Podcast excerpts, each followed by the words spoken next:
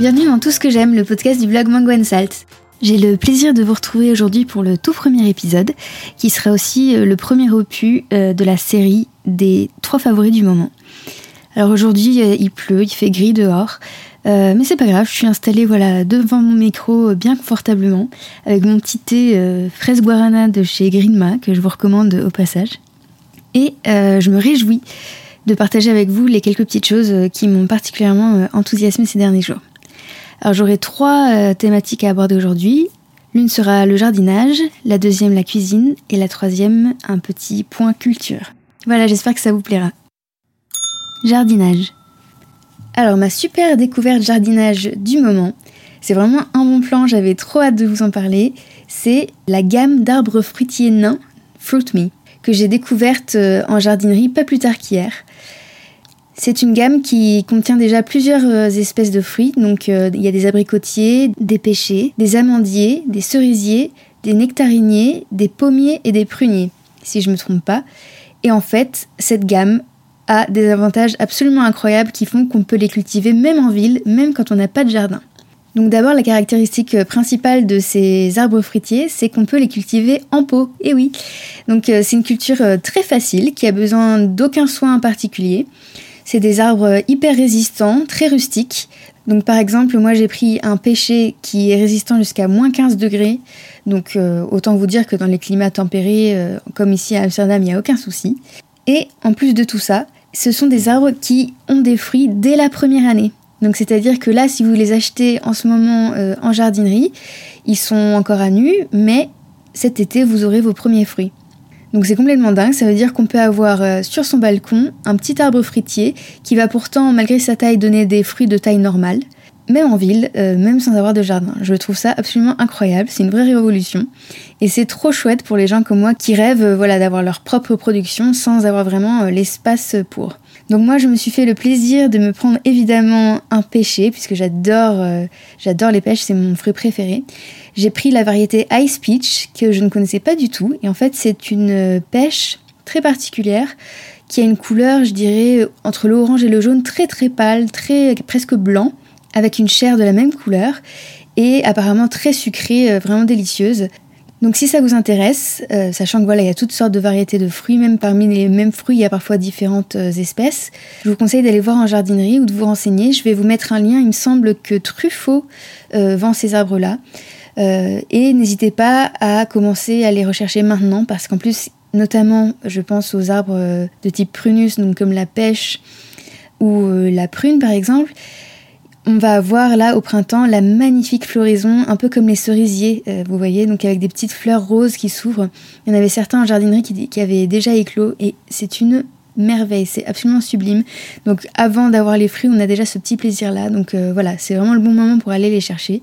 Moi, je suis complètement folle là d'avoir euh, d'avoir mon, petit péché sur le balcon et j'ai tellement hâte, tellement hâte d'avoir mes fruits. Donc, je vous tiendrai au courant et je vous montrerai des photos, bien sûr, euh, au fur et à mesure de son processus euh, de croissance. Cuisine. Mon autre petit plaisir du moment, c'est dans la catégorie cuisine et ce sont les carottes. Alors euh, oui, tout simplement, je voulais vous parler un peu des différentes manières euh, dont je cuisine mes carottes euh, ces derniers temps, puisque évidemment il n'y a pas énormément de légumes de saison encore à cette, à cette période, donc on finit un peu par tourner un peu tout le temps autour de la même chose. Et moi c'est vrai que je suis pas forcément une énorme fan de carottes de base, mais j'ai trouvé quelques recettes qui font que vraiment je les trouve absolument sublimes, fondantes, bien parfumées, et je voulais voilà partager ces quelques idées avec vous. L'une de mes façons les plus simples et les plus délicieuses de les cuisiner, c'est tout simplement de les couper en bâtonnets et de les faire revenir avec de l'oignon de façon à ce qu'elles deviennent bien tendres et vraiment très parfumées. Ce que je fais tout simplement, c'est que je fais d'abord revenir euh, l'oignon dans un peu d'huile d'olive, puis j'ajoute les bâtonnets de carottes et je mets un peu de poudre de bouillon donc je, fais revenir tout ça jusqu'à ce que les carottes commencent un peu à se cuire. Et là, je rajoute un tout petit peu d'eau, à peine un petit fond qui couvre même pas euh, l'entièreté des carottes. Je mets le couvercle et je laisse mijoter à feu doux euh, pendant, je dirais, peut-être une quinzaine de minutes, quelque chose comme ça. En vérifiant bien de temps en temps que ça n'est pas collé, évidemment, ou que ça soit pas en train de brûler. Si besoin, on peut rajouter un petit peu d'eau en cours de route. Et euh, voilà, avec ça, au lieu d'avoir vraiment une cuisson à l'eau un peu fade, je me retrouve avec un résultat où c'est hyper fondant Ça reste relativement léger et c'est vraiment avec l'oignon. On peut même ajouter une petite touche de sirop d'agave si on veut euh, pour euh, renforcer le côté un peu sucré. C'est vraiment absolument sublime. Et d'ailleurs, euh, avec le même principe, on peut même faire ça façon stump ou stampot, comme on dit ici aux Pays-Bas. Donc avec une sorte de purée de pommes de terre aussi. Ça, c'est vraiment hyper simple, mais c'est très très bon et réconfortant aussi, surtout quand il fait pas très beau dehors. Ma deuxième façon préférée, c'est les carottes euh, rôties, vraiment un peu confites au four. Donc pour ça, j'utilise vraiment des jeunes carottes, vraiment pas trop grosses, assez fines. Je les coupe en deux sur la longueur et euh, je les enrobe avec un peu d'huile d'olive douce, un peu de sirop d'érable, de la fleur de sel, du poivre et des zestes d'orange bio, voilà que j'ai fraîchement euh, et je mets ça au four à 200 degrés. Il faut compter une cuisson d'environ, je dirais, 45 minutes, une heure, un peu selon la quantité de, carottes que vous avez. Évidemment, il faut pas les superposer, il hein. faut bien qu'elles soient toutes étalées dans un grand plat. Et alors, ça devient quelque chose de tout fondant, tout sucré. Vraiment, c'est euh, terriblement bon. Et ma troisième recette préférée avec des carottes, c'est le grand classique, la soupe de carottes au lait de coco avec du curry. Vraiment trop trop bon. Euh, donc ça, vous trouverez plein de recettes du genre euh, sur internet. Sinon, la mienne est incluse dans mon livre Green Life aux éditions Larousse, si vous ne le connaissez pas encore. Personnellement, j'y mets une touche de gingembre pour le côté un peu frais. Et euh, c'est vraiment, c'est un délice absolu. Ça va tellement bien avec la noix de coco. C'est un peu sucré, à la fois crémeux et riche. Euh, vraiment tellement réconfortant. C'est vraiment sans doute euh, l'une de mes soupes préférées. Culture.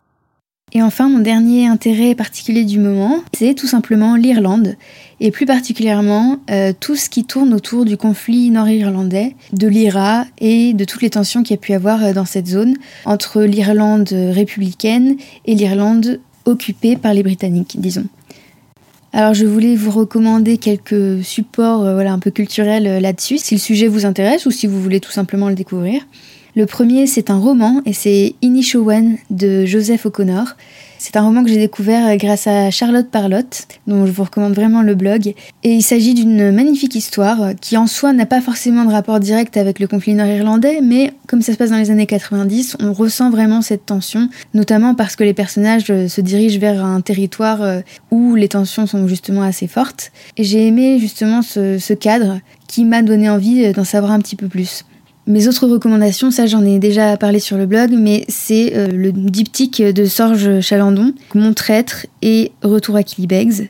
Mon traître est au départ un roman, Retour à Kilibegs aussi d'ailleurs, mais euh, ils sont désormais tous les deux adaptés en bande dessinée et je vous recommande vraiment, en tout cas euh, celle de Mon traître que j'ai lu et absolument adoré. C'est un récit très émouvant, justement sur l'engagement politique et l'idée de trahir son pays, trahir les siens. C'est très puissant en termes du destin individuel de ce personnage, d'autant plus qu'il s'agit en fait d'une histoire vraie, puisque Sorge Chalandon, euh, l'auteur, était lui-même ami avec un très grand euh, combattant de l'IRA qui était en fait un traître mais c'est aussi euh, très intéressant de manière générale pour en fait euh, entrer un peu dans le milieu de l'IRA, des combattants euh, républicains et comprendre en fait la façon dont ils ressentent le conflit, ce qu'ils revendiquent, etc. C'est vraiment un point de vue très humain finalement et c'est ça qui m'a beaucoup touchée. Notez que pour Retour à Kilibex, justement, il y a eu une adaptation euh, par France Culture dans l'émission Le Feuilleton en 10 épisodes. Donc si vous voulez plutôt écouter l'histoire un peu comme un livre audio, euh, n'hésitez pas à aller voir ça aussi. Et enfin, ma dernière recommandation, c'est, euh, là aussi j'en ai déjà parlé, mais c'est la série Derry Girls, dont je reparle parce qu'elle vaut vraiment le coup d'œil.